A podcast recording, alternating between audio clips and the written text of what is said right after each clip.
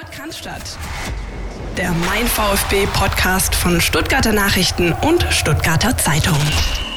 Derby-Niederlage gegen den Karlsruher SC, Kantersieg gegen den SV Sandhausen. Äh, wir sitzen da, eine weitere Woche ist vergangen und ähm, es gibt schon wieder irgendwie ganz viele Fragezeichen, aber auch ein paar Ausrufezeichen. Und über die sprechen wir heute mit Philipp Meisel. Grüß dich. Ich grüße. Servus. Und wir beide sind heute nicht allein, denn wir haben einen äh, lieben Kollegen zugeschaltet, den ihr möglicherweise auch kennt. Ähm, ich würde das mal so formulieren. Keiner leitet seine Fragen bei VfB-Pressekonferenzen so schön ein wie er. Christoph Lothar, grüß dich. Moin, moin. Und was für eine schöne Einleitung, Herführung. Da muss er, da muss er schmunzeln, der Chris. Hä? Ja. ja, der erste Schmunzler schon nach wenigen Sekunden. Ähm, viele Fans kenne ich bestimmt auch eben aus den Pressekonferenzen, äh, warst lange Zeit für die Bild unterwegs, jetzt für die DPA und kennt sich dementsprechend auch mit dem VfB und seiner Zweitligasaison wahrscheinlich bestens aus. Wir werden das alles für euch ähm, auseinanderdröseln, blicken natürlich auf die beiden Spiele zurück, ähm, die jetzt seit unserer letzten Podcast-Folge stattgefunden haben. Wir haben da noch so ein paar Themen, die wir rausgreifen wollen, die sich so unter der Woche ein bisschen rauskristallisiert haben. Zu einem dieses Thema Lockerheit. Also was ist das eigentlich? Lockerheit, Anspannung, Angst essen Seele auf, was passiert da gerade, nicht nur beim VfB, sondern auch beim HSV, wie wir gesehen haben. Dann sprechen wir über ja, Daniel Didavi, von dem man auch nicht so genau weiß, was ist da jetzt, wie, wie lang fehlt er noch, möglicherweise am Wochenende gegen Nürnberg, ähm, wieder im Einsatz. Und dieses Spiel in Nürnberg ist natürlich dann eben auch ein ganz, ganz großer Fokus für uns alle, denn ähm, jetzt hat es der VfB tatsächlich wieder in der eigenen Hand, äh, den direkten Aufstieg zu schaffen. Philipp, bitte erklär mir das. Äh, ich versuche mir, wenn wir bis später an dieser Stelle sind in der Aufnahme, versuche ich bis dahin äh, ein Lösungsmodell irgendwie erarbeitet zu haben. Du willst Zeit gewinnen. Ja, genau. Ich spiele auf Zeit. ja. Dann quatschen wir ein bisschen mit, äh, mit Chris ähm, und, und stellen ihn vielleicht nochmal ein bisschen genauer vor. Ähm, danke, dass du dir die Zeit genommen hast, ähm, mit uns ein bisschen zu quatschen. Du bist auch schon seit Jahren äh, nah dran am VfB. Wie ist es denn bei dir dazu gekommen, dass du ein bisschen über diesen Verein am Neckar berichtest? Dass ich über diesen Verein am Neckar berichte, äh, kam so zustande, dass ich vor mittlerweile viereinhalb Jahren von Sport 1 zur Bild gewechselt bin und ähm, die Bild hat ja für jeden Verein quasi seine zuständigen Reporter und die Stelle beim VfB wurde frei. Und äh, da ich ja auch ursprünglich hier aus der Ecke komme, ähm, hat mir dieser regionale Bezug natürlich gefallen und ich habe die Stelle dankend angenommen. Ähm, genau, und ich muss halt auch einfach sagen, es ist natürlich was unheimlich Spannendes, so ein Vereinsreporter zu sein, äh, so nah dran zu sein an den Abläufen, äh, manchmal vielleicht auch ein paar Dinge mehr sehen zu können in Trainingseinheiten, in Trainingslagern, als man das eben sonst aus der weit entfernten Redaktion tun könnte. Ähm, genau, und also seit gut vier Jahren betreue ich den VfB. Wie gesagt, erst für die Bild, jetzt mittlerweile für die DPA und es ist reichlich äh, Diskussionsbedarf zusammengekommen in diesen gut vier Jahren. Nicht nur Trainer, Manager, Präsidenten haben gewechselt, auch die Liga. Ähm, ja, ist nie langweilig geworden, muss ich sagen. Das kann man wohl sagen. Was ist denn so in, den vier Jahren, in denen du jetzt nah dran bist am VfB, was sind denn so die prägendsten Momente? Oder gibt es so einen Moment, wo du sagst, boah, den, äh, den habe ich noch im Hinterkopf, äh, sowohl positiv als auch negativ? Gibt es da was Besonderes? Ja, es gab viele prägende Momente. Also das sind äh, vor allem halt natürlich auch die, die dann mit Auf- oder Abstieg zusammenhingen. Ich werde nie vergessen, wie damals bei diesem Heimspiel gegen Mainz plötzlich etliche Fans auf den Platz gestürmt sind, als äh, der Abstieg ja quasi noch nicht rein rechnerisch, aber gefühlsmäßig dann doch entschieden wurde, schon vor dem letzten Auswärtsspiel in Wolfsburg. Ich erinnere mich noch genauso gut an die Aufstiegssaison unter Hannes Wolf äh, und Jan Schindelmeiser, in der wieder ein Anflug von Romantik quasi äh, hier nach Stuttgart zurückgekehrt ist, die im Nachhinein aber, muss man ja auch so ehrlich sein, vielleicht ein Tick zu romantisch sogar schon gesehen wurde, wenn man sieht, äh, wie der Aufstieg dann erst am 34. Spieltag auch tatsächlich eingetütet wurde. Ähm, ich kann mich noch sehr gut erinnern an den Abstieg in Berlin, an die alte Försterei und an Wolfgang Dietrich, der wirklich kreidebleich da durch die Katakomben gelaufen ist nach Schlusspfiff. Ähm, also es gab viele einschneidende Erlebnisse in diesen Jahren und ähm, ja, es wurde den Fans nicht immer leicht gemacht. Ja, also wenn man das so hört, wird einem wieder bewusst, was eigentlich in den letzten vier Jahren alles so passiert ist. Ich glaube, da kann, da kann höchstens der SC Paderborn gerade irgendwie noch mithalten mit, mit dem, was in den letzten Jahren passiert ist. Äh, Philipp, bist du noch da? Hallo? ja, ja, ja, ja. Ich, ich, ich lausche gespannt den Ausführungen.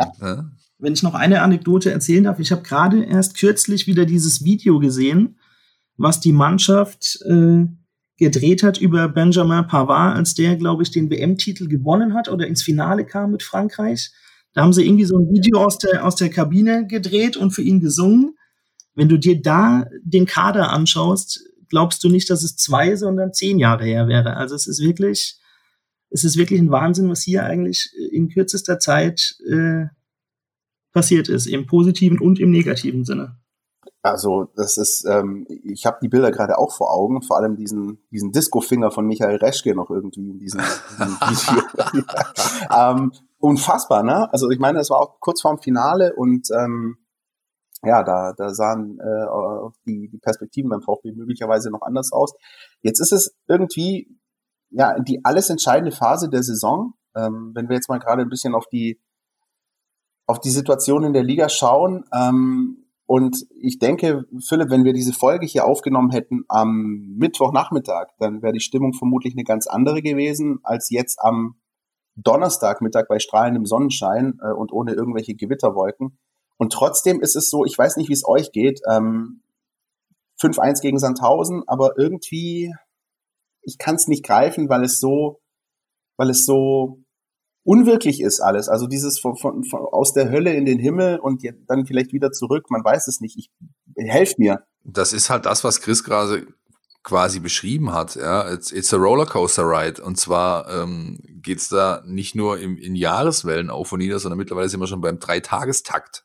Ja, wenn man also sieht, wie, wie, wie leblos diese Mannschaft aufgetreten ist am Sonntagnachmittag, zumal in einem so wichtigen Spiel. Es gibt einfach nun mal für äh, selbst wenn du einer bist, der es mit dem, der hier den VfB als Durchgangsstation sieht, als Spieler, der, der, der muss mitbekommen, da sorgt schon allein der Kühne Schäfer dafür, dass dieses Spiel gegen Karlsruhe ein besonderes ist. Und dann kannst du einfach nicht so auftreten. Ja, und ähm, auch wenn der VfB da meiner Ansicht nach im Vorfeld Fehler gemacht hat, angefangen von Misslintats Aussage, äh, hinfahren, Dreier ziehen, heimfahren, die dann irgendwie in auf äh, A2 ausgedruckt in der KSC-Kabine hing, äh, vier Tage lang, ja und natürlich mit dazu beigetragen hat, dass die Karlsruhe motiviert waren bis in die Haarspitzen. Aber du kannst dir so einen Auftritt eigentlich nicht leisten. Das, das geht einfach nicht. Und dann hast du drei Tage später ein Spiel, wo ich ihr, ich saß ja am Abend in der Redaktion, hatte, hatte Dienst und so nach 25 Minuten äh, hatte, ich, hatte ich mir die Frage gestellt, wer sind diese Typen in den Brustringtriktos und was ist mit dem VfB-Mannschaft passiert? Ja, ja kann ja irgendwie nicht sein. Ja. Bei dieser, bei dieser Misslintat-Aussage bin ich ganz kurz hängen geblieben. Das ist auch immer so im Nachhinein dann spannend in der Bewertung. Also im Vorfeld äh, muss ich ganz ehrlich sagen, begrüße ich solche, sagen wir mal, saloppen Aussprüche ja auch ganz gerne mal bei, bei einem Derby. Also es gäbe ja nichts Schlimmeres, als wenn die, wenn der VfB da hinfahren würde und sagt, äh, schauen wir mal, äh, unentschieden wäre auch schon ganz nett. Also insofern, dass da so ein bisschen auch gestichelt wird oder auch mal so gerne äh, mit einem kleinen Satz demonstriert wird, wie eigentlich die Machtverhältnisse sind. Das kann ich schon ein Stück weit nachvollziehen. Es wurde, glaube ich, im Nachgang, im Nachgang auch mehr draus gemacht, als es von ihm ursprünglich mal beabsichtigt wurde. Aber natürlich ist ihm das dann äh, nach diesem Auftritt extrem auf die Füße gefallen und das ist dann auch wieder genauso wenig verwunderlich eigentlich. Das ist natürlich klar, dass wenn du äh, so eine Aussage tätigst und am Ende geht das Ding schief, dann, dann bist du natürlich ein bisschen der Depp. Ich habe da vergangene Woche schon ein bisschen ja, Bauchgrummeln gehabt einfach, weil ich mir gedacht habe, nicht, nicht äh, mit, mit Blick auf den KSC, dass sie das irgendwie an die Kabinentür hängen, sondern mir wurde das alles ein bisschen zu runtergespielt. Also das, das kommt mir immer so lapidar rüber. Und ich finde, der VfB hat einfach momentan nicht das Recht, gerade mit Blick auf die vergangenen Spiele seit der Corona-Pause, ähm, solche lapidaren Aussagen zu treffen. In dieser Phase generell bin ich absolut bei dir, Chris. Ähm, finde ich das cool und gehört auch dazu. Und ist auch mal eine schöne kleine, ein bisschen das Salz in der Suppe. Aber ich finde, mit dem, was der VfB einfach in den vergangenen Wochen geleistet hat, wäre man ganz gut beraten, da ein bisschen die leiseren Töne anzustimmen. Und da finde ich beispielsweise, würde ich euch gerne dazu befragen, finde ich ganz angenehm, äh, wie Pellegrino Matarazzo das, das moderiert. Ähm, ich habe mir die, äh, die Pressekonferenzen angeschaut vor und nach dem Derby, vor und nach Sandhausen. Und ähm, es ist so eine, es ist immer die gleiche Tonalität. Also es ist jetzt nicht so, dass er an die Decke fährt, sondern er, er stimmt die leisen Töne an und das sowohl nach einer der bittersten Niederlage der letzten 15 Jahre für den VfB Stuttgart als auch nach einem der vielleicht am Ende wichtigsten Siege der vergangenen Jahre. Also er war auch ähm, im Nachzug an dieses Sandhausen-Spiel sehr aufgeräumt, hat auch nicht die großen Töne gespuckt, sondern sogar auch angesprochen, dass er mit der zweiten Halbzeit beispielsweise nicht zufrieden war. Wie nehmt ihr ähm, Pellegrino Matarazzo in dieser vergangenen Woche wahr? Also in der Summe äh, stimme ich dir dazu, dass die, die Tonalität bei ihm, finde ich, echt oft die richtige ist. Es ist ja eben auch quasi dieser Spagat, den er gehen muss. Er muss so eine gesunde Mitte finden. Also er darf sich ja auch von diesen Ergebnissen nicht immer so beeinflussen lassen und auch nicht so mitreißen lassen, weder nach oben noch nach unten.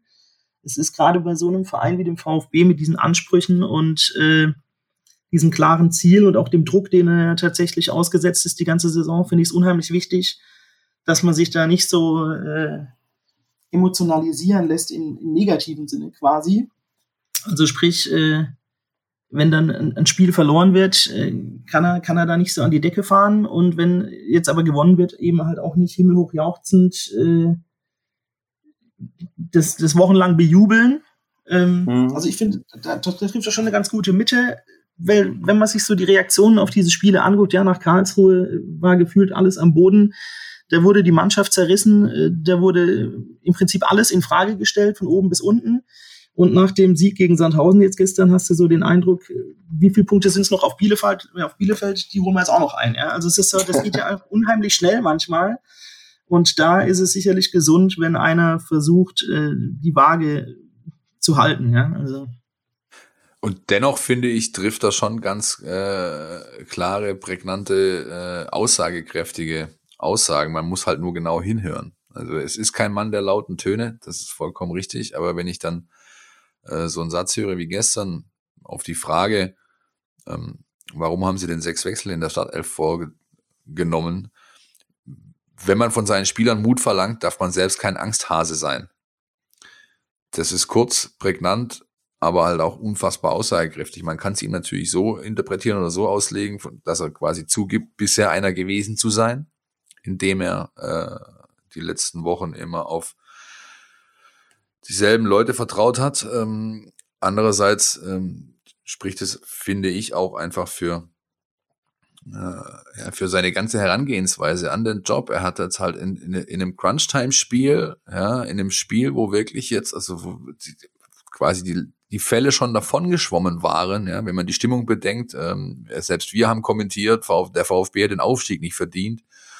Ähm, wenn man dann in so einem Spiel so viel äh, Mut beweist und im sprichwörtlichen Sinne die Eier auf den Tisch legt, dann ähm, äh, ist das schon bemerkenswert und da trifft er dann schon immer wieder klare Aussagen, auch wenn er, wie gesagt, da gebe ich Chris, äh, euch beiden, ihr seid zwei Chris heute steht da, gebe euch beiden recht, ähm, äh, durchaus als ein Mann der Mitte zu, äh, zu verstehen ist. Ja. Ja, du hast auch recht, was du gerade gesagt hast. Äh, ich meine, alleine diese Aufstellung gestern gegen Sandhausen, ja, ähm, die komplette Viererkette am drittletzten Spieltag einfach mal zu rasieren und auszutauschen, äh, das mag ihm dann mancher, der ihn extrem kritisch sieht, vielleicht auch als Verzweiflungstat auslegen, aber eigentlich Natürlich. ist es genau das, was du gesagt hast, es ist auch einfach mutig, ja, und äh, wie er es selber gesagt hat, du musst diesen Mut, den du wochenlang und monatelang hier einforderst, eben auch dann an den oberen Positionen vorleben und es tut ja eigentlich auch nicht nur Matarazzo, muss man sagen, das tut ja auch Sven Mislintat,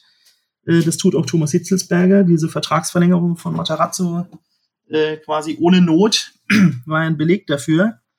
Ähm, also insofern. Ja, oder das ganze Projekt, Chris. Also wenn man, man hätte vor der Saison auch die, die, äh, die, die Nummer fahren können als Ka Kaderplaner, wie es wahrscheinlich nicht wenige getan hätten, die als Traditionsverein da oben runterkommen, zu sagen, wir holen uns jetzt einen Haufen alter Haudegen, die wuppen uns das ein Jahr und bringen uns da wieder hoch. Und sie entscheiden ja. sich halt für eine Mannschaft mit einem, sag ich mal, ähm, ausgewogenen Mischungsverhältnis zwischen eben ein paar Korsettstangen mit entsprechender Erfahrung, die mehr oder minder performen und eben einem Haufen junger Hunde, die unbestritten talentiert sind, manche sogar hochtalentiert, aber eben die, von denen du nicht weißt, können sie die Entwicklung machen, die notwendig ist, können sie dem Druck standhalten, der da sein wird. Und ähm, auch dazu gehört unbestritten definitiv Mut, ist richtig, ja.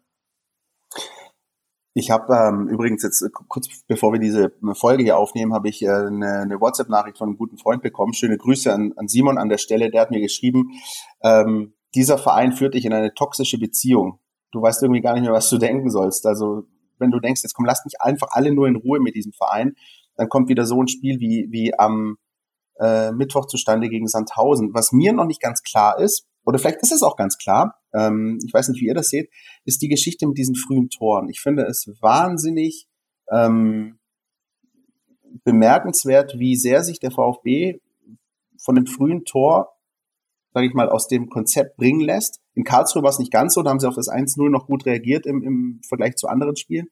Aber auch auf der anderen Seite im Positiven, wie sehr den VfB so ein frühes 1-0 pusht oder zumindest ihm die Sicherheit verleiht, dass da nichts mehr groß anbrennt. Warum ist das aus eurer Sicht ähm, so elementar? Ist das eine ganz einfache psychologische Rechnung oder ist das doch auch eine, eine, eine mentale Frage einfach äh, innerhalb des Teams als, als Konstrukt? Da stehen elf, elf Personen auf dem Platz, ähm, die damit klarkommen müssen, entweder ziemlich früh ein Gegentor zu fangen oder, oder eben darauf aufbauen können, sehr früh eins zu schießen. Chris, wie, was sagst du dazu?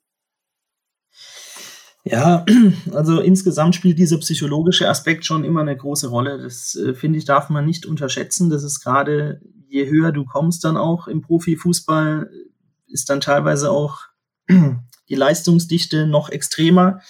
Da spielt dann das Psychologische natürlich eine Rolle. Ähm, und ich würde jetzt auch gar nicht immer so grundsätzlich die Mentalität der Mannschaft in Frage stellen, wenn sie mal nach einem Rückstand nicht mehr zurückkommt. Mhm. Äh, Mentalität ist dann auch manchmal so quasi die, die Erklärung, die du hernimmst, wenn du es dir sonst irgendwie nicht mehr erklären kannst. Also das ist jetzt gar nicht so pauschal gemeint, aber das ist ja schon irgendwie so ein Phänomen, was häufiger mal auftritt. Ähm, ja, die Spieler haben mit diesem Druck auf jeden Fall zu kämpfen. Sie haben auch damit zu kämpfen, dass gefühlt unter einem souveränen 3-0 halt auch irgendwie alles zu wenig ist in dieser Liga. Ähm, Als VfB Stuttgart, ja. Ja, sag ruhig. Ist, ist es teilweise vielleicht auch. Und es war auch äh, in ganz vielen Spielen zu wenig, aber ähm, und letztlich muss man eigentlich auch dazu sagen, jeder, der nach Stuttgart wechselt, weiß auch, worauf er sich einlässt. Ja, also es ist kein Spieler hierher gekommen, der einfach nur oben mitspielen wollte. Es wollten alle aufsteigen, die hier unterschrieben haben. Da bin ich mir sicher, genauso wie einer, der in Dortmund unterschreibt, äh, genauso gerne Meister werden möchte und einer, der in Leverkusen unterschreibt, in die Champions League reinkommen. Also diese äh, Ziele, die sind, glaube ich, schon immer allen vorher klar und man weiß dementsprechend, worauf man sich einlässt. Aber natürlich äh, ist das eine die Theorie vor der Saison und das andere dann die Praxis, während sie läuft. Ähm, ich kann das schon nachvollziehen, wenn die Mannschaft nach drei vergebenen Chancen anfängt, drüber nachzudenken. Äh, jetzt gegen Sandhausen war im Prinzip die erste richtige drin. Sagen wir mal, der Schuss von Mangala vorher noch, aber eigentlich war ja. der, der Kopfball von Gonzales schon die erste so wirklich zwingende Chance und die hat halt sofort gesessen und also, dass das was freisetzt, kann ich schon nachvollziehen. Also. Genau. Und auch, dass Gonzo eben quasi, dass der halt das Tor so, und das war im Endeffekt der zweite richtige Torschuss. Ja, ja. oder der dritte. Ja, ja äh, Orel äh, mit dem ersten dann die, das Tor und dann gleich das zweite hinterher. Das gibt dir natürlich Sicherheit. Und aber dennoch hast du, äh, finde ich, gestern da was gesehen, ähm, was du nicht immer gesehen hast, wenn sie in Führung gegangen sind, nämlich dass sie einfach danach Dampf weitergemacht haben. Ja. Ähm, ja. Da, da, wurde, da wurde einfach äh, am Ball geblieben sozusagen. Der Druck äh, wurde aufrechterhalten. Ich glaube, Sandhausen, die wussten ja die ersten, die ersten 35 Minuten gar nicht mehr, wo ihnen der Kopf, wo in der Kopf steht. Die haben, das war schon ein sehr, sehr ordentlicher Auftritt. Ähm, selbst äh, Waman Gituka hat es nicht geschafft, mich komplett in Wahnsinn zu treiben, wobei er das, das 3 zu 0 beinahe noch verkackt wegen seinen Spirenzchen, aber gut. Ähm, Wollte ich gerade sagen, das 3-0 kann auch nur er so äh, ja, ja, klar. zwingen sozusagen. Also aber was, was sozusagen bei diesem Sandhausen-Spiel finde ich auch noch elementar anders war als in den anderen äh, Partien in der Saison.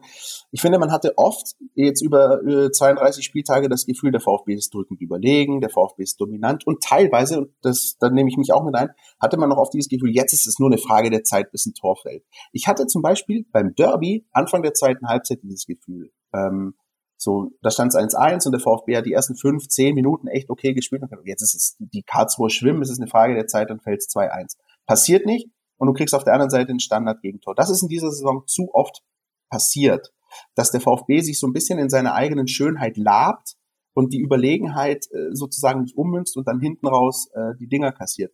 Genau das fand ich gegen Sandhausen neben den neben dem Nachlegen, was Philipp gerade angesprochen hat, auch noch anders, nämlich dass dass sie nicht nur dieses diese Überlegenheit äh, so schematisch auf dem Platz, also gefühlt für den Fan und den Zuschauer irgendwie rübergebracht haben, sondern tatsächlich in Chancen, in Tore umgemünzt haben. Einfach ausgedrückt.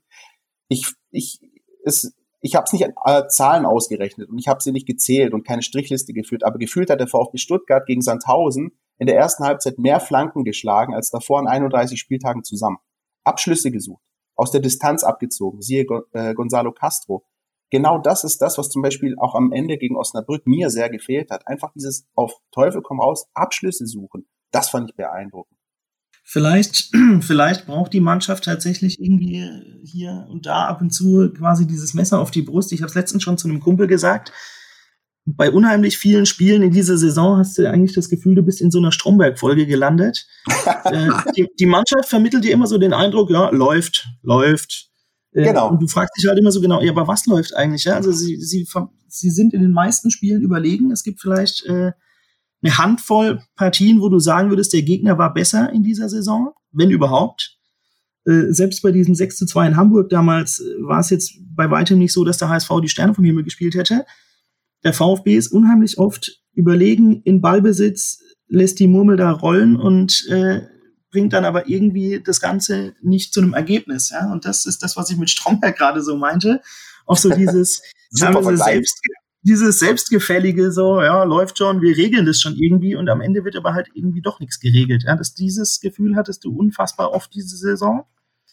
Äh, und dann zeigen sie aber plötzlich auch in Bielefeld zum Beispiel oder beim Heimspiel gegen Heidenheim, zu was sie eigentlich in der Lage sind, ja, gegen Mannschaften, die nachweislich zu den stärksten gehören in dieser Saison, dann sowas auf die Platte wieder zu bringen. Also es ist, es ist ein Irrsinn eigentlich.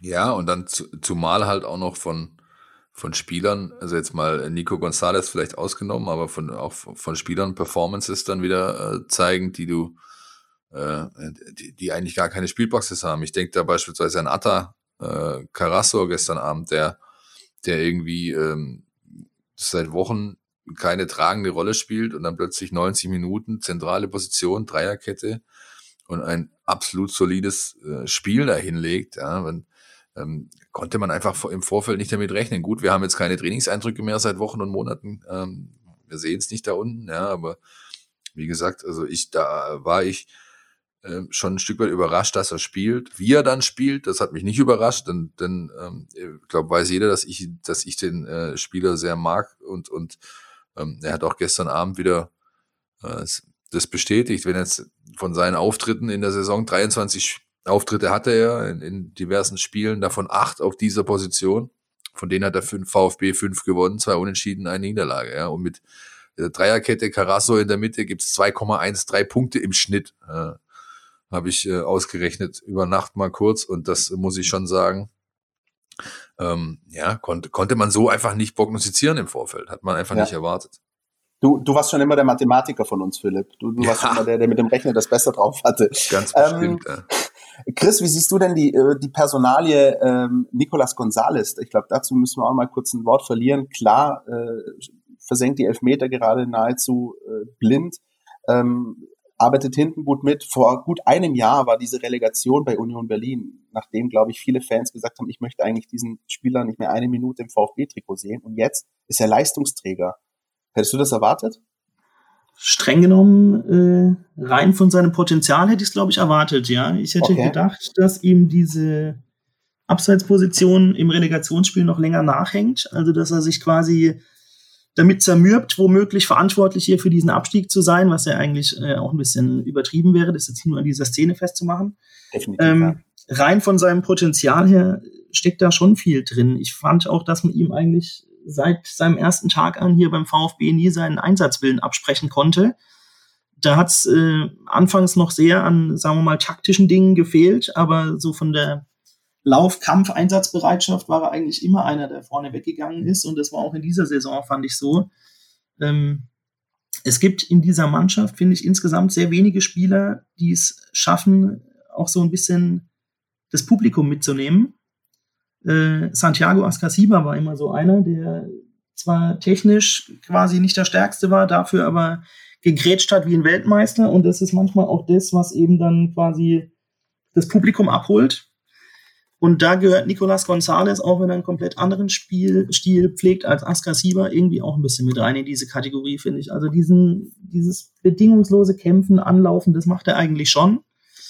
Jetzt trifft er auch endlich mal. Ähm, Also so ganz überrascht bin ich davon nicht. Jetzt vielleicht von dieser, von dieser Frequenz in den letzten Wochen schon, dass er da jetzt, ich glaube, sechs Tore geschossen hat seit äh, Restart.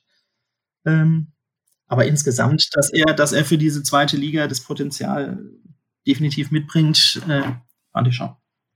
Bin ich äh, 100% bei Chris. Ähm, das ist, kann man alles so stehen lassen. Der Trainer hat es auch gestern Abend nach dem Spiel auf Nachfrage wieder erwähnt oder ausgedrückt. Ich, er geht halt immer die Extrameter. Er will immer jedes Spiel gewinnen, hat den absoluten Willen. Ähm, und das ähm, garniert mit den Treffern, die er, die er auflegt, ist natürlich, ähm, macht ihn zu einem sehr, sehr wertvollen Spieler. Ich, nur, nur mal kurz, ähm, um die Zahlen nochmal zu bemühen. Gestern Abend vier Schüsse, zwei Tore, 6,76 Kilometer Laufleistung, 70,59 Prozent Zweikampfquote, was überragend ist für einen Stürmer. 45 Ballkontakte, 69,57 Passquote, 23 Bälle gespielt, 16 kamen an, 7 waren weg. Das ist, ähm, und das muss man in aller Deutlichkeit sagen, herausragend und vor allem überqualifiziert für diese Liga, was natürlich äh, zu einem Problem führt. Im Sommer sollte man nicht aufsteigen, wirst du den Spieler halt nicht halten können. Auf gar keinen Fall. Ja. Ich finde, ich finde halt auch, ähm, genau solche Spieler wie Gonzales, der dich als Fan sicherlich auch in den Wahnsinn treiben kann, das ist, steht für mich außer Frage, ähm, die machen eben einfach auch am Ende genau den Reiz aus, den es braucht. Ja? Über solche Spieler und über die Reibung, die die erzeugen, äh, entstehen am Ende diese Feuer, die es braucht, äh, um so einen Aufstiegskampf oder auch einen Abstiegskampf zu bestehen. Ja, richtig du kannst nicht mit, nicht nur mit so soliden Arbeitern sozusagen, kommst du wahrscheinlich auf Strecke nicht äh, so weit, wie wenn dann in solchen Spielen solche Leute nochmal irgendwie für den besonderen Moment sorgen. Ja, und du spielst dann halt auch so. Also wenn du eine Truppe genau. hast von, von lauter äh, soliden Arbeitern, dann spielst du halt auch wie eine, äh, wie das äh, Beamtentruppe. Sprich, sprich, ja, genau, wie eine Beamtentruppe, wie das sprichwörtliche Kurzarm-Polohemd äh, des ähm, Finanzamts äh, Mitarbeiters und so spielst du halt einfach, ja. Ich trage auch manchmal gern Polohemden. Ja, aber du hast keine Bügelfalte weiß, drin immerhin. Du hast keine Bügelfalte drin immerhin. Das stimmt. Nein, ja. Ähm, wollen wir mal hören, was unser Kollege Marco Schumacher zu dem Spiel zu sagen hat? Oh ja, bitte. Äh, liebe Leute, haltet euch fest. Ähm, alle Emotionen rund um den VfB Stuttgart in einer Minute 30. Marco Schumacher. Querpass, der Kommentar unserer Redaktion. Irgendwann wird mich dieser Club aus Bad Cannstatt in den Wahnsinn treiben. Am Sonntag der Weltuntergang, die Derby-Pleite in Karlsruhe, nach der ein weiteres Jahr zweite Liga besiegelt schien. Diese Mannschaft hat den Aufstieg nicht verdient, so lautete mein Kommentar. Was passiert? Drei Tage später überrollt der VfB den SV Sandhausen, zuletzt die stabilste Mannschaft der zweiten Liga. Mit dem Mute der Verzweiflung hatte Pellegrinos Matarazzo sechs Spieler ausgetauscht, darunter die komplette Abwehr. Eine verwegene Idee, ein großes Risiko. Andererseits schlechter konnte es ja nicht mehr werden. Am Ende stand dann 5 zu 1, ein absoluter Big Point für den Trainer. Er war hinterher schlau genug, auf jeglichen Überschwang zu verzichten. Der VfB mag wieder Zweiter sein und den Aufstieg wieder einmal selbst in der Hand halten, aber wir alle wissen, zu viel ist in den vergangenen Wochen schiefgelaufen. Und am Sonntag geht's zum ersten FC Nürnberg. Noch so eine Wundertüte. Am Wochenende hatten auch die Nürnberger gegen Fürth eine Derby-Schmach erlebt. Und was passiert dann? Ein 6 zu 0 bei, beim SVW in Wiesbaden. Man möge mich bitte davor verschonen, eine weitere Prognose abzugeben.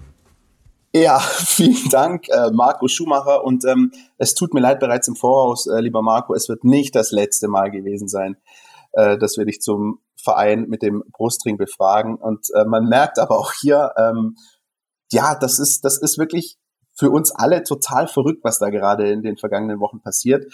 Ähm, und, und er möchte jetzt auch zu diesem äh, Nürnberg-Spiel, über das wir nachher sprechen äh, werden, auch noch gar nichts groß irgendwie äh, voraussagen. Ähm, aber wie nehmt ihr das denn wahr, wenn wir mal so ein bisschen ganz kurz auf diese Lage der Liga nochmal schauen, also die tabellarische Konstellation? Ähm, der VfB ist jetzt wieder Zweiter, Heißt es, dass er am nächsten Spieltag wieder Dritter ist? Oder anders gefragt, Chris, ist das, scheint es eine Bürde zu sein, äh, diesen Platz verteidigen zu müssen? Ist das so oder ist es nicht so? Das scheint so zu sein, ja. Ähm, Man hat ja auch so ein bisschen das Gefühl bei den Heidenheimern, dass die sich auch wohler fühlen, wenn sie mhm. drei, vier Punkte hinten dran sind und sich wieder ranrobben können, als wenn sie nur einen Punkt dran sind und tatsächlich auch was zu verlieren haben. Also es ist. Äh ich habe fast den Eindruck, für die Heidenheimer ist es die ideale Konstellation gerade. Ich glaube, die sind vor diesem HSV-Spiel am Sonntag genau in der Position, in der sie sein wollen. Sie haben es in, in der eigenen Hand.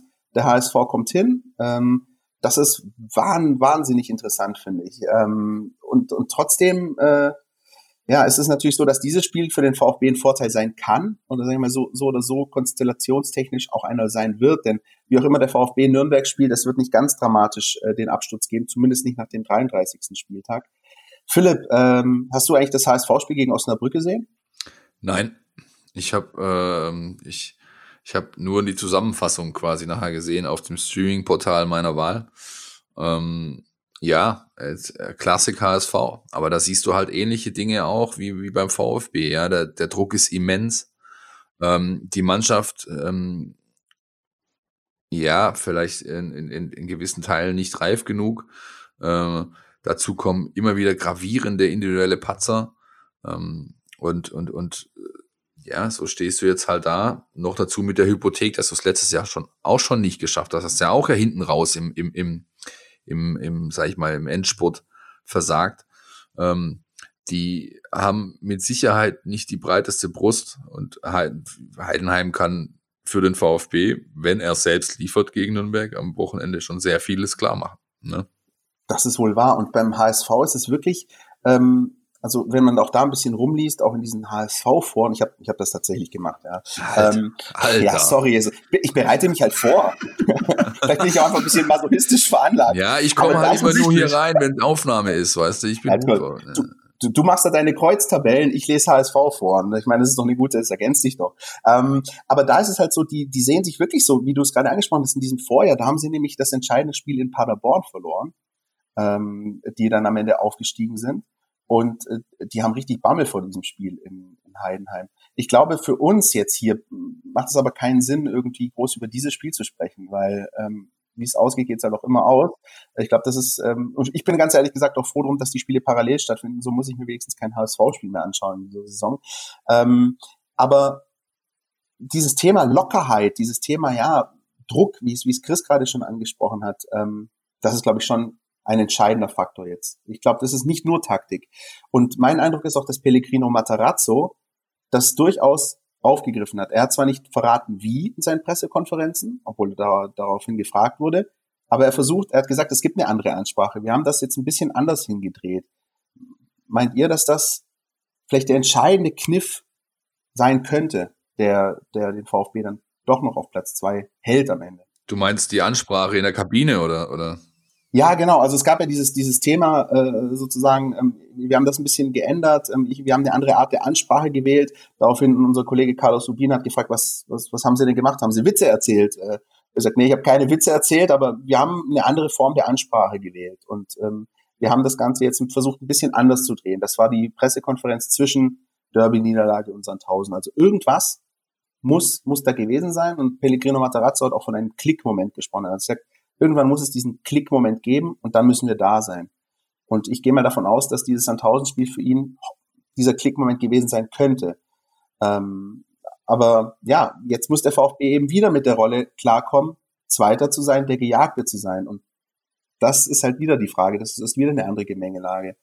Hast du da, Chris, hast du irgendwie wahrgenommen, dass, dass, dass da irgendwas anders war oder dass da irgendwie sozusagen auch innerhalb des Teams ich will nicht sagen, dass es gekracht hat, aber dass, dass da irgendwas gewesen sein muss nach diesem Spiel in Karlsruhe. Man hat, man hat auf jeden Fall den Eindruck, also wir sind in der Kabine nicht dabei und ja. kennen dementsprechend auch nicht äh, den genauen Inhalt seiner Ansprache. Man hat aber schon irgendwie gemerkt, dass die Mannschaft auch jetzt mal unabhängig von der frühen Führung eigentlich von der ersten Sekunde an gegen Sandhausen anders auf dem Platz stand als in Karlsruhe. Ja? Also da war gleich eine andere Griffigkeit da.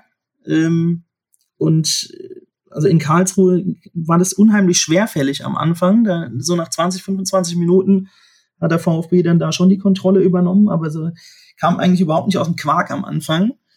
Äh, und das war jetzt gegen Sandhausen halt irgendwie komplett anders. Ob die sich vorher auch irgendwie untereinander die Meinung gegeigt haben, weiß ich nicht tatsächlich.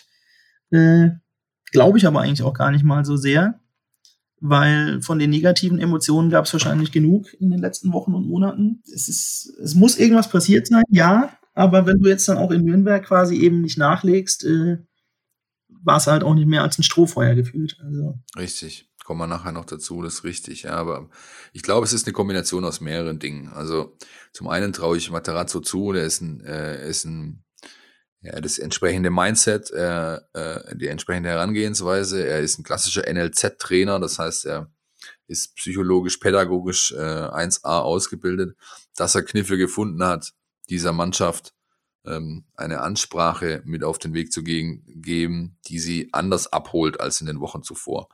Dann kommt mit Sicherheit auch dazu, dass eben so viele Wechsel stattgefunden haben, was sechs frische Leute, die zuvor nicht viel gespielt haben, in die, in die Startelf bringt, die alle natürlich die Chance wittern, hey, heute kann ich es mal zeigen. Da, ähm, heute kann ich dem Trainer mal ein, ein, ein paar Argumente für mich liefern. Äh, das wird eine Rolle gespielt haben. Dann kommt dazu, dass Sandhausen meines Erachtens überhaupt nicht auf dem Platz war. Die haben, die haben gedacht, so, wir, das, das war so das klassische Spiel einer Mannschaft, die in dem Bewusstsein ist, sie kann eigentlich nur noch um die Ananas kicken. Es geht nach unten nichts, nach oben nichts. Wir sind durch. Wir gucken jetzt mal, wo wir einen Sommerurlaub planen. Und dann wird eine Rolle gespielt haben, allein schon, weil es der Kapitän nach dem Spiel so explizit angesprochen hat, dass eben am Sonntagabend ein kleines Empfangskommando in Bad Cannstatt am Trainingsgelände stand, in Form einiger Anhänger und da hat man sich halt mal ein bisschen äh, ausgesprochen. Es soll eine gute Aussprache gewesen sein, aber da werden mit Sicherheit äh, werden die sich einiges haben anhören dürfen und äh, also wenn der schon so Worte wählt wie von wegen die man haben von uns äh, einfach verlangt, dass wir uns jetzt endlich mal einen Arsch aufreißen und das Ding heute klar machen, dann äh, glaube ich schon, dass das für alle auch ein Faktor gewesen ist, zumindest für die, die es verstanden haben. Ja. Also das ja, und dann haben natürlich auch die Ergebnisse die Ergebnisse von Heidenheim und HSV am Abend. Ja, genau, die habe ich vergessen. Haben auch noch beigetragen, ja. Also das ist ja auch klar. Ich meine, dieses drohende Szenario, dass du womöglich sogar auf den vierten Platz zurückfällst, das war quasi von vornherein weg. Egal wie das Spiel gegen Sandhausen ausgegangen wäre, äh, wärst du eben nicht aus diesen ersten drei Plätzen rausgefallen. Und das hat mit Sicherheit auch schon mal, glaube ich, ein bisschen was runtergenommen äh, an Druck, wenn Materazzo dann seinen Spielern eben auch einfach sagen konnte, es ist anders als sonst in dieser Saison, dass ihr heute jetzt einfach mal quasi nicht so wahnsinnig viel zu verlieren habt, ja, weil keiner davon zieht äh, und weil ihr eben auch nicht äh, auf Platz 4 zurückfallt. Insofern geht's raus und spielt's Fußball, wie man so schön sagt. Exakt. Und, und das ist für mich übrigens so, so, so eine Ballastfreiheit, die, die sich auch sonst bisher nur in der zweiten Halbzeit gegen den HSV gezeigt hat. Also ein bisschen ja. dieses Gefühl, Leute, wir haben jetzt einfach gar nichts zu verlieren. So genau wie du es gerade gesagt hast, Chris. Geht raus, kickt, zeigt, was ihr könnt. Ihr könnt's doch eigentlich. Und wenn, wenn die Spieler, die auf dem Platz stehen, dieses Gefühl haben, dann sind sie am besten. Und das ist in der zweiten Halbzeit gegen den HSV der Fall gewesen und in der ersten Halbzeit gegen Sandhausen.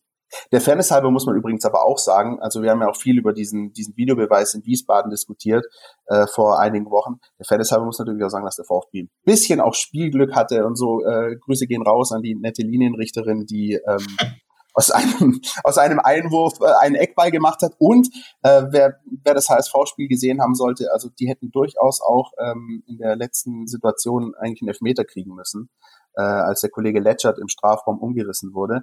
Also ein bisschen Glück hat der VfB auch endlich mal auf seiner Seite gehabt. Das dürfen wir, glaube ich, auch nicht ähm, verschweigen. Ja, die Kür wird es jetzt halt sein, das mit nach Nürnberg zu nehmen. Ne? Und die hatten gerade ein ähnliches Erlebnis. Das macht es eigentlich noch spannender. Also, dass die nach gefühlten zehn Wochen der, der Dürre äh, plötzlich da das große Wasserloch finden und 6-0 in Wiesbaden gewinnen, äh, hatte ich so auch nicht erwartet. Also Zumal Wiesbaden in den letzten Wochen eigentlich schon, äh, finde ich, ähm, sehr gefestigt aufgetreten ist. Die haben zwar immer wieder mal, also natürlich nicht die Ergebnisse geholt, die sie gebraucht haben, aber die sind schon sehr, sehr solide eigentlich aufgetreten. Und dass die so auseinanderfallen, hätte ich nicht gedacht. Ja. Und äh, Nürnberg, weiß ich, ist so die klassische Mannschaft, runtergekommen auch irgendwie, ja, und dann ähm, Umfeld will viel, ja, Tradition groß, ähm, dann, dann hat man ähm, aber im, im, im internen äh, Kreis dort schon relativ früh in der Saison die Aussage getroffen, wir, wir, wir machen einen Rebuild, ja, wir konsolidieren uns irgendwie und, und gucken dann im zweiten Jahr, ob wir wieder oben angreifen können. Und ich meine fast, auch wenn es natürlich aus der Ferne ähm, äh, schwieriger zu beurteilen ist, aber ich meine fast, es hat bei der Mannschaft so ein bisschen verfangen. Die haben gedacht, okay, wir sind eigentlich nicht schlecht, ja, wir können kicken, äh, haben eine gute Mischung in der Truppe, wir spielen die Saison jetzt einfach mal runter und dann gucken wir dann im nächsten Jahr, wie es weitergeht. Und dann sind die so ganz äh, schleichend äh, in diesen Strudel reinge, reingeraten ja, und sind jetzt in akuter Abstiegsnot. Ich glaube, das hätte sich keiner vorher dort ausgerechnet. Und ja, jetzt, jetzt haben sie nochmal ein Ausrufezeichen gesetzt. Erinnert mich so ein bisschen an das 5-1 äh, des VfB Stuttgart gegen Hannover 96 vor nicht allzu langer Zeit, falls sich jemand dran erinnert. Die Älteren vielleicht ah, unter uns. Osan Kabak. Ja, ja, ja. Geschichten. Ja, ja. und solche Ergebnisse können dich halt auch, das gilt für den VfB Stuttgart natürlich genauso. Solche Ergebnisse können dich jetzt halt auch so ein bisschen ähm, in, in Sicherheit wiegen vielleicht oder, oder, oder dich trügen, sagen wir es so, nicht in Sicherheit wiegen, sondern dich trügen, die einen falschen Eindruck vermitteln. Bin sehr, sehr, sehr gespannt auf dieses Spiel am Sonntag. Ja, Leute, dann würde ich sagen, wenn wir schon beim äh, Vorausblick auf das Nürnberg-Spiel sind, dann lassen wir unseren Experten zu Wort kommen, oder? Die Mein VfB Taktiktafel. Hier geht's ins Detail. Die Saison biegt auf die Zielgerade ein. Zwei Partien sind noch zu absolvieren. Die erste davon gegen den ersten FC Nürnberg. Eine Mannschaft, die unter der Woche nicht minder erfolgreich war als der VfB mit einem Kantersieg gegen Wien Wiesbaden. Ähm, allerdings ist Nürnberg natürlich über die Saison gesehen eine Mannschaft, die insgesamt deutlich unter ihren Möglichkeiten geblieben ist. Ähm, eine Mannschaft, die sich sehr über das Spiel gegen den Ball definiert, die aber trotzdem eigentlich nie so richtig zu defensiver Stabilität gefunden hat. Ähm, grundsätzlich will Nürnberg sehr viel nach vorne verteidigen, ähnlich wie es zum Beispiel auch der KSC gemacht hat. Nürnberg ähm, spielt das eben in unterschiedlichen Pressinghöhen. Das heißt, die können den Gegner wirklich schon an dessen Strafraum anlaufen, können sich aber auch ein bisschen zurückziehen. Und je nachdem, wo sie den Gegner erwarten, attackieren sie dann aber auch sehr intensiv, sehr aggressiv und teilweise fast ein bisschen übermütig. Äh, das merkt man vor allem am Verhalten der Viererkette. Ähm, da ist es so, dass die Außenverteidiger wirklich extrem weit nach vorne verteidigen und dann auch die Innenverteidiger weit zum Flügel schieben, um da eben den Druck aufrechtzuerhalten. Und das Problem ist, dass dabei eben in den schlechtesten Momenten wirklich wahnwitzige Abstände zwischen den äh, Verteidigern aufgehen. Und ähm, unter der Woche im Spiel gegen Wiesbaden hat man eben gesehen, was passiert, wenn eine Mannschaft das nicht ausnutzen kann. Dann kann Nürnberg nämlich auch aus dieser aktiven Defensivhaltung wirklich einiges an offensiver Wucht entwickeln. Haben dann natürlich auch vorne einiges an individueller Klasse zusammen, vor allem mit einem Spieler wie Robin Hack zum Beispiel. Allerdings sollte der VfB das natürlich deutlich besser ausnutzen können als Wiesbaden. Ähm, gerade die Räume hinter den Außenverteidigern äh, muss man immer wieder anlaufen, Außenverteidiger rausziehen und dann dessen Rücken spielen. Generell eine Mannschaft, die so große Schnittstellen anbietet wie Nürnberg, ähm, sollte dem VfB eigentlich gelegen kommen, ähm, weil der VfB unter Matarazzo auch so ein Stück weit auf diese Schnittstellenpässe spezialisiert ist. Und ähm, gerade nach der äh, guten Offensivleistung gegen Sandhausen sollte doch auch gegen den Club einiges drin sein. Vielen Dank Jonas Bischofberger, der uns äh, wöchentlich mit äh, wunderbaren taktischen Analysen äh, beglückt hier äh, in unserem schnuckeligen Podcast. Und ja, er hat es auch gerade angesprochen. Selbe Situation eigentlich beim Club. Äh, ganz bittere Derby-Niederlage und dann so ein Befreiungsschlag in Wiesbaden. Und er macht den VfB-Fans Hoffnung, also dass da durchaus sich Räume ergeben könnten. Ähm, das ist jetzt irgendwie eine ganz interessante Gemengelage vor dem Spiel, Chris. Jetzt haben nämlich beide irgendwie breite Brust ähm, wen siehst du da im Vorteil? Ich glaube, in der Summe sehe ich tatsächlich den VfB im Vorteil. Ähm, Nürnberg hat sich jetzt zwar schon auch richtig Luft im Abstiegskampf verschafft, muss man sagen. Also den ist plötzlich drei Punkte vor dem 16. Ähm, und haben, was den Abstiegskampf betrifft, sicherlich auch das Momentum auf ihrer Seite, wie man so schön sagt. Aber alleine das HSV äh, und Heidenheim gegeneinander spielen, hilft, glaube ich, einfach dem VfB in seiner Herangehensweise an dieses Spiel. Also du weißt, es werden nicht beide äh, an dir vorbeigehen. Ähm, und ja, also dieses 5-1, das, das hat jetzt, glaube ich, schon auch ein bisschen was freigesetzt. Was mich tatsächlich äh, interessieren würde, ist, ob äh, Materazzo jetzt quasi auch an dieser Elf so festhält. Also man hat ja auch so mal zwischendurch die Vermutung, äh, dass das jetzt so ein bisschen Aktionismus war mit dieser Viererkette. Ja. Vielleicht hat es aber auch tatsächlich ein bisschen mit der Frische zu tun, der Spieler. Weil ich fand jetzt auch nicht, dass sie in Karlsruhe irgendwie komplett an die Wand gespielt worden wären hinten drin. Ähm, ob er jetzt tatsächlich diese Stenzels und Bartstubers in Nürnberg auch alle wieder draußen lässt und genau der gleichen Truppe vertraut oder da jetzt noch mal ein bisschen durchwürfelt, äh, da bin ich wirklich sehr gespannt. Ja, es ist richtig, ja. Vor allem bei der, ich meine, klar, äh, du kannst, äh, er hat natürlich, es hat ja selber, der, der Koschin hat zugegeben, er hat ihn halt komplett ausgecoacht damit, beziehungsweise einfach so überrascht, dass sie, dass sie am Anfang, als sie die Aufstellung gesehen haben, dann erstmal keine Mittel hatten. Was, was, was, was fange ich denn damit an? Was ist denn das überhaupt, was da jetzt mich erwartet? Und, ja. äh, den Vorteil hast du jetzt natürlich gegen Nürnberg nicht mehr, würdest du in derselben Aufstellung da wieder, wieder antreten. Andererseits haben natürlich die Spieler, die auf dem Platz standen, äh, das einfach auch gerechtfertigt. Gut, du hast Castro nicht, der hat seine zehnte Gelbe. Dafür hast du Endo wieder. Das ist, könnte man fast positionsgetreu äh, sozusagen austauschen.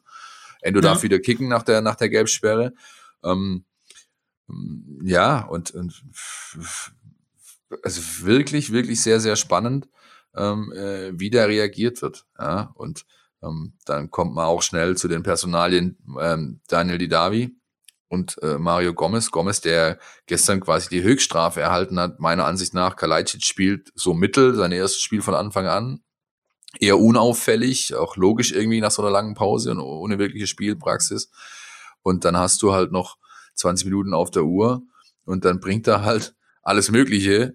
Ja, unter anderem Hamadi al der dann das 5 zu 1 macht, aber Mario Gomez eben nicht. Ja, also das ist also mehr Aussage, kannst du eigentlich gar nicht mehr treffen durch dein Handeln. Ähm, und bei die Davi, also seit dem Kiel-Spiel raus, Ampelkarte, alles abgesessen. Seitdem bisschen Knie, bisschen muskulär. Äh, keiner weiß so wirklich, was mit dem Kerl eigentlich ist. Zumal sein alter Club wäre natürlich eine schöne Gelegenheit, eine Geschichte, wie sie nur der Fußball schreibt. Ja, aber ich glaube, Niveau, Niveau der Fußball schreibt. Niveau, Niveau der Fußball schreibt. Ich glaube aber einfach nicht, dass ähm, er äh, auch am Sonntag äh, von Anfang an zumindest auf gar keinen Fall äh, spielen wird. Was Und meint ihr? Kader? im Kader. Also ich, ich bin da auch bin da auch ein bisschen bei der Personalie Davi auch ein bisschen ratlos. Hat äh, seit dem äh, Platzverweis seit der gelb-roten Karte in Kiel äh, keine Minute mehr gespielt. Ähm, bis auf dieses Sandhausen-Spiel jetzt war auch die äh, Bilanz ohne Daniel Didavi in dieser Zweitligasaison nicht wirklich berauschend beim VfB. Das Spiel jetzt am Mittwoch hat aber gezeigt, es geht schon auch ohne und auch die zweite Halbzeit natürlich gegen den HSV. Ähm, Chris, würdest du äh, auf Daniel Didavi setzen oder ist er für dich zumindest im Kader am, am Sonntag? schwer zu prognostizieren, aber im Kader ist. Ähm, die Davi ist auch immer so ein Streitfall, ehrlich gesagt. Also er ist sicherlich immer noch einer der besten, wenn nicht sogar der beste Fußballer in dieser Liga, meiner Meinung nach. Aber eben auch einfach nur dann, wenn er zu 100% fit ist. Oder sagen wir mal zu 95% fit. Weil 100% fit äh, war er wahrscheinlich schon länger nicht mehr. Ähm, ja, Dida ist einfach auch so ein Spieler, bei dem es gefühlt auch von Anfang an dann laufen muss in dem Spiel, ja, wo die ersten 15, 20 Minuten darüber entscheiden, was für einen Tag er erleben wird. Und wenn er jetzt tatsächlich seit dem Kiel-Spiel noch nicht mit der Mannschaft trainiert hat oder auch nur in ganz kleinen Etappen sozusagen, weiß ich nicht, wie sehr er ihr jetzt an helfen könnte in diesen Spielen noch. Also er ist sicherlich einer, der mal diesen entscheidenden Steckpass spielen kann, aber eben auch nur äh, im Vollbesitz seiner Kräfte. Und deswegen tendiere ich, glaube ich, eher zur Bank da. Ja. Ja, und, und genau. Und eigentlich, äh, das hat Philipp, glaube ich, auch mal vor ein paar Wochen angesprochen, ist die Davi auch wirklich nur so ein Faktor in der Startelf. Also es ist kein Spieler, den du irgendwie nach 60 Minuten einwechselst, der dann irgendwie noch das Ruder rumreißen sollte, sondern das ist einer, genau wie du es gesagt hast, der eigentlich am Anfang sofort seine Akzente setzt und dann läuft's oder es läuft nicht. Ähm, bei Mario Gomez, Philipp, bin ich übrigens ein bisschen anderer Meinung. Ich könnte mir durchaus vorstellen, dass. Ja, endlich mal ist hier jemand anderer Meinung. Wir sind die ganze Zeit schon einer Meinung hier, ja. Ich, ich, ich, ich kann mir vorstellen, dass die Überlegung äh, von Pellegrino Materazzo gewesen ist, was soll ich den denn jetzt bei, bei 4-1 einwechseln? Ähm, vielleicht brauche ich ihn in der letzten halben Stunde in Nürnberg. Also äh, ich kann mir durchaus vorstellen, dass, dass Mario Gomez ein Faktor sein könnte, wenn auch ähnlich viel geflankt wird wie in der ersten Halbzeit gegen Sandhausen, ist das, glaube ich, durchaus eine Möglichkeit. Weil Sascha Kalajic, das hast du auch gesehen, ich muss auch ganz ehrlich sagen, ähm, ich finde, er, er läuft noch ein bisschen unrund auch ähm, und, und er macht seine Sache ordentlich, aber ich glaube, es ist kein Spieler, der jetzt nach ähm, dieser langen Spielzeit gegen Sandhausen ebenso lang in Nürnberg spielen wird. Ja, aber komm, hör mir, also bitte hör mir doch auf. Also kein, Es, dadurch, dass Kalajdzic gespielt hat, muss er ja bei 100 Prozent gewesen sein. Sonst Absolut. Kann ich ja als, als Trainer nicht sagen, ich stelle den auf die Neuen nach vorne rein. Und wenn das, was er dann gezeigt hat, die 100 Prozent aktuell sind, dann muss ich mich als Mario Gomez wirklich schon die Frage stellen, also kann ich, kann ja nicht kleinen Urlaub fahren, weil wenn ich, wenn ich daran nicht mehr vorbeikomme, ja, in meinen letzten drei äh, Spielen, also vorgestern Abend Anpfiff, die ich noch habe für den, für, für den Club, dann äh, wofür soll es denn überhaupt noch reichen? Ja. Ich, ich glaube halt nicht, dass Sascha Kalajic sozusagen in, im Vollbesitz seiner Kräfte ist für Sandhausen und Nürnberg. Und, ja, ähm, und aber wie gesagt, ich lasse mich gerne eines Besseren belehren. Wenn, wenn Gomez auch am Sonntag in Nürnberg keine Rolle spielt, kriegst du die zweite Flasche Schnaps. Super, das wird ja immer besser. Ja. Das wird ja immer besser. Sehr schön. Ja, sag ich dir. Äh, Chris, wie ist deine Meinung zu, zu der Stürmersituation beim VfB? Ja, dass er nicht mehr die erste Wahl ist, das weiß Mario Gomez ja jetzt auch nicht erst seit dem Sandhausen-Spiel. Äh, das weiß er eigentlich auch schon die ganze Rückrunde. Sagen wir mal zumindest äh, spätestens dann mit dem Corona-Lockdown. Am Anfang hat er noch ganz gut getroffen auch. Er ist definitiv immer noch ein Spieler, finde ich, der jederzeit ein Tor schießen kann. Ja, also auch irgendwie gefühlt mehr als al das kann, auch wenn die Zahlen vielleicht was anderes sagen, aber wenn du einen Gomez vorne drin stehen hast, hast du irgendwie schon das Gefühl, äh, er kann jederzeit irgendwie dann doch einen machen. Ja? Also deswegen glaube ich, dass er auch schon noch mal ein Faktor werden kann, aber in der Startelf sehe ich ihn eigentlich auch in Nürnberg nicht. Äh, wenn Sascha Kalajdzic das körperlich hinbekommt nach diesem Auftritt jetzt gegen Sandhausen, glaube ich, dass er da vielleicht tatsächlich nochmal die Chance kriegt oder eben Hamadi al auch weil er wieder getroffen hat. Ähm, Gomez ist keiner, der klassisch von der Bank kommt. Ja, das war er auch nie. Und trotzdem äh, würde ich ihn, glaube ich, wenn ich al spielen lassen würde von Anfang an und dann in der 80. Minute ein Tor bräuchte, würde ich eher auf Gomez als auf Kalajdzic setzen, glaube ich. Ich auch. Also gut, von mir aus. am, am, ey, am, Ende hat der Meisel recht, ich sehe es schon kommen. Aber wir schauen uns vielleicht, vielleicht setzt er aber auch wieder auf Lilian Eckloff noch dazu. Das äh, war ja auch ein ganz netter Aspekt. Gestern noch kam rein, ja. zwei super Flanken geschlagen und einer zum Tor geführt. Also. Ja, damit hat er äh, sich in die Geschichtsbücher geschrieben, in die VfB-Geschichtsbücher zumindest, mit 17 Jahren und 302 Tagen. Der zweitjüngste Scorer überhaupt in der Vereinsgeschichte. Nur Timo, Timo Jünger war Werner. Timo Werner war jünger, als er damals sein, äh, sein Premierentor erzielt hat. Auch, ja. Und äh, ja, also bei Lee ist halt, finde ich, auffällig gewesen, äh, eigentlich schon in allen Einsätzen, auch damals Leverkusen sein Debüt. Ähm, du hast ja oder man könnte ja annehmen, dass so ein 17-Jähriger ähm, ja überfrachtet ist von dem, was da jetzt plötzlich auf ihn einprasselt, ja, dass ihn das in irgendeiner Form hemmt, aber bei ihm ist es halt überhaupt nicht der Fall. Er ist, er kommt auf den Platz, scheint sich überhaupt keinen äh, kein Kopf zu machen und war halt sofort ein Energizer irgendwie, ja, wie, wie Chris angesprochen hat. Erste Aktion, Mörderflanke, die war richtig stark. Äh, und dann hat er es durchgezogen und hinten raus. Ich meine, er wollte eigentlich aufs Tor schießen. Ja, insofern muss man ihm einen unabsichtlichen Assist irgendwie ähm, äh, attestieren, aber er kommt eben zu Hamani, der dann auch nochmal sein Storchenbein da irgendwie reinstochert und es dem Ball eine andere Richtung gibt. Ähm, ja, klar, ist, äh, ist natürlich schön zu sehen, dass das, äh, was wir seit Jahren im Jugendbereich von ihm gesehen haben, jetzt tatsächlich auch im Erwachsenenbereich so langsam Früchte trägt ich finde diese Abgezocktheit finde ich beeindruckend, muss ich sagen. Also genau, wie du es gerade gesagt hast, also äh, der kommt rein und es ist, als würde er schon 50 Minuten mit den anderen auf dem Platz stehen. Das finde ich, das finde ich besonders beeindruckend. Es, es ist genau das Gegenteil von dem, worüber wir vorher gesprochen haben bei Didavi oder bei, bei Gomez. Er ist halt von der ersten Sekunde an ein Energizer. Er ist sofort da äh, und, und, und zockt frei von der Leber weg. Ja. Das ist äh, schön anzuschauen und, und, und ähm, es bleibt zu hoffen, dass er das Vertragsangebot jetzt dann demnächst mal unterschreibt. Seine Prüfungen sind durch, soweit ich weiß. Hat er jetzt ja Zeit, nochmal einen Stift in die Hand zu nehmen. Ja, wobei er natürlich auch einen entscheidenden Vorteil hat gegenüber ganz vielen anderen im Kader. Das ist ja auch klar. Ich meine, keiner würde im Nachgang wahrscheinlich auf die Idee kommen, dann den womöglich verpassten Aufstieg an Lilian Eckloff festzumachen. Ja, also das ist auch ja, so ein bisschen quasi das, äh, was ihn dann da begünstigt, weswegen er natürlich auch deutlich befreiter aufspielt als viele andere. Das liegt einfach auch in der Natur der Sache. ähm, ja, aber es ist auf jeden Fall schön zu sehen, klar.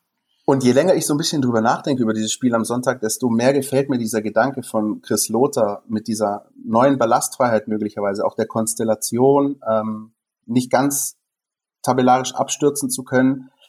Wenn es der VfB schafft, mit dieser Einstellung reinzugehen, äh, auch mental, Leute, es kann nicht wirklich viel passieren.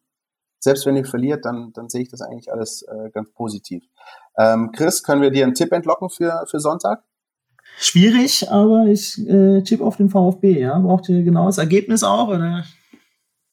Ja, nehme ich auch. Ja, dann bin ich mal optimistisch und tippe auf ein 3-1 für den VfB. Ich traue dem Braten nicht. Ich traue dem Braten nicht. Äh, aber ich habe mittlerweile so viele äh, äh, Wetten und Sidebets dazu auch noch laufen, dass ich auf jeden Fall auch auf den VfB Stuttgart setzen muss für Sonntag. Ich setze äh, auf ein 1-1 und einen Heimsieg des ersten FC Heidenheim.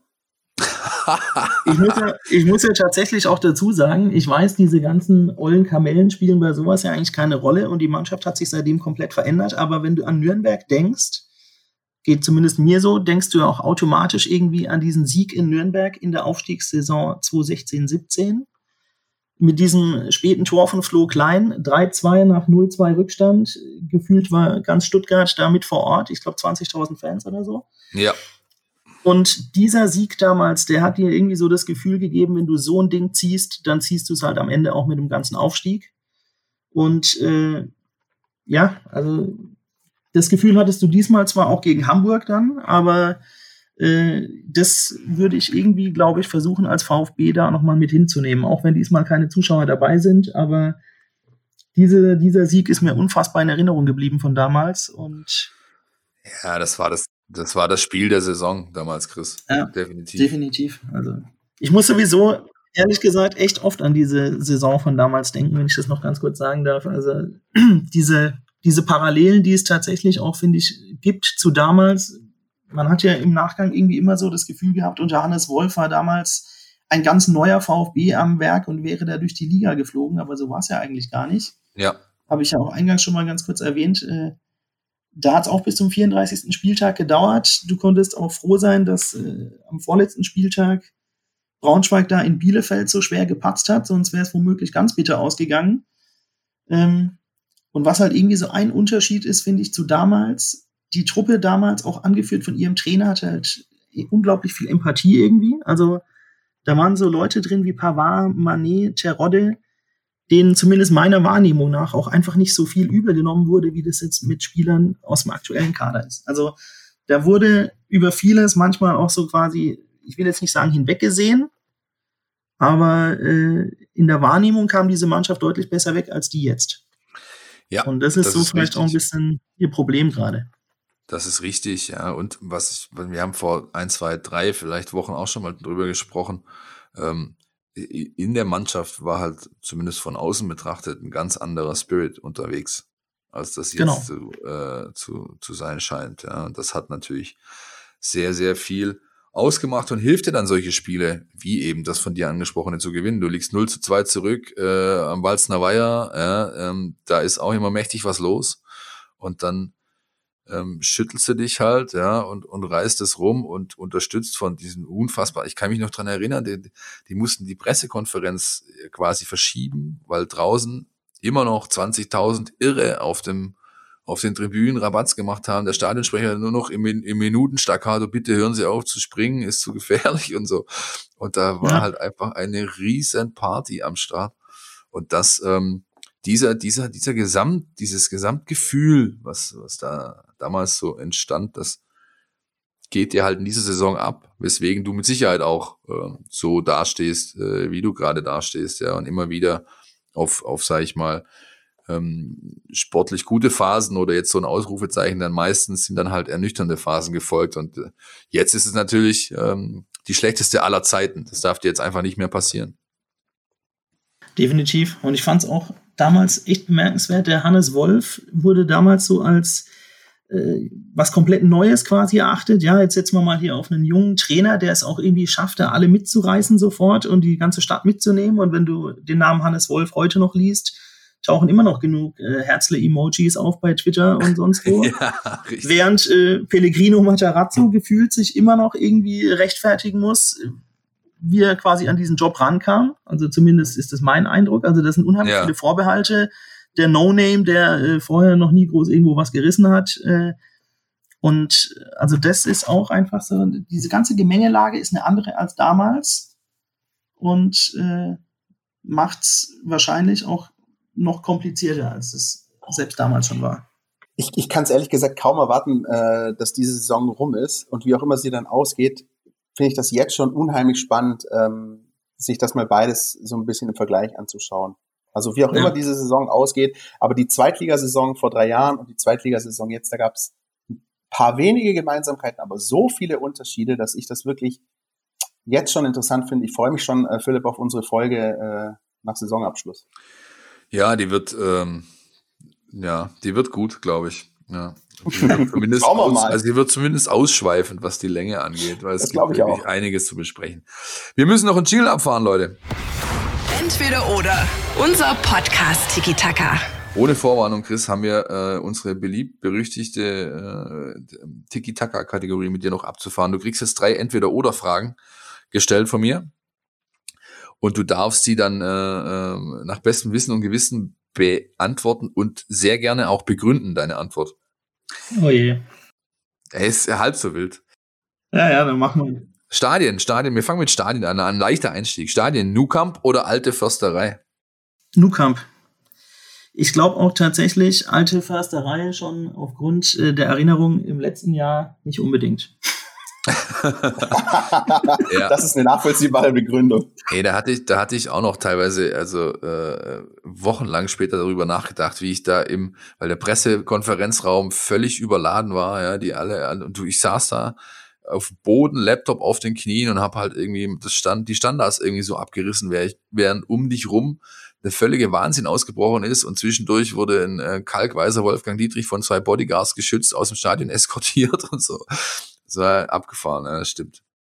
Hättest du mich gefragt, Allianz Arena oder Alte Försterei, äh, hätte mich tatsächlich doch für die Alte Försterei entschieden. Ja, ja, ja, kann ich mir gut vorstellen. Ja. ja. So, jetzt, jetzt, äh, äh, jetzt eine schöne Frage. Bier, Hefe oder halbe? Halbe. Halbe. Schon immer.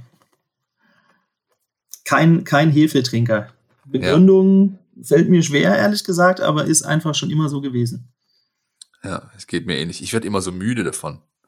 Ich, Stimmt. Das ist, das diese Fülle, diese Fülle Ja, ja, genau, auch. richtig. Ja, ja. Und dann auch manchmal so dieses Bananige. Ich habe manchmal, du trinkst so ein Ding, willst dich einfach nur noch hinlegen. Ja, also, ja. Darfst auch nichts essen groß dazu. Das ist, das ist alles.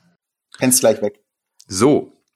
Last but not least, ehemalige VfB-Trainer, Löw oder Fee? Das sind Fragen, äh, Fee wahrscheinlich. Spannend. Kann, ja, kann ich auch ehrlich gesagt nur schwierig begründen, aber ah, Löwe ist auch einfach so, ja. Das ist so weit weg irgendwie gefühlt mit dem VfB. Der ist mittlerweile auch einfach für mich. Wie lange ist er jetzt schon Bundestrainer? Ich weiß es gar nicht auswendig, aber kam war 33 Jahre. Unter, unter Cleansea war er noch Assistent quasi damals beim Sommer. Ja, über zehn hat er auf jeden Fall. Ja, ja, ja. also äh, gefühlt ist das mit Yogi einfach schon so weit weg. Äh, auch wenn ich mich noch an die Bilder erinnere, wie er rasiert wurde. Äh, ja, ich glaube tatsächlich Armin Fee, aber. Vielleicht sagst du in drei Jahren Pellegrino Matarazzo. Vielleicht, ja. gab, gab viele spannende Trainer, muss man sagen, in den, in den Jahren, die ich jetzt hier. Es gab vor allem viele. viele. ja, no, unter, unterschiedliche, unterschiedlichste Typen. Also alleine dieser Wechsel von Tim Walter jetzt auf Pellegrino Matarazzo diese Saison, das war ja wirklich auf der Autobahn einmal umgedreht. Also ja, mit der Handbremse. Ja. Nun gut, Leute, das war's für diese Folge, Christian. Ähm, und Chris, herzlichen Dank. Hat Spaß gemacht. Danke oder? auch. Ja, war ein großes Vergnügen.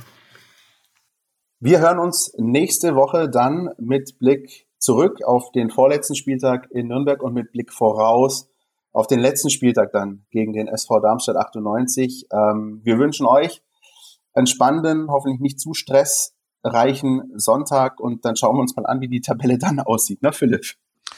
Ja, ich bin, äh, ich, ich, ich will eigentlich noch gar nicht drüber nachdenken. Ich bin gerade mal froh, dass es heute ist Donnerstag, jetzt mal äh, einmal kurz durchatmen und dann mir erst am, ich bin, ich bin am Sonntag zum Glück auch gar nicht da. Ich bin, ich bin, ich, ähm, ich bin wandern irgendwo im Schwarzwald in irgendeiner Schlucht, da gibt's kein Handyempfang. Ich komme da wahrscheinlich raus am späten Nachmittag und dann werde ich mir wahrscheinlich äh, erstmal ein Kaltgetränk aufmachen und begutachten, was da äh, die Stunden zuvor abgelaufen ist in dieser unfassbar vor Qualität strotzenden zweiten Liga.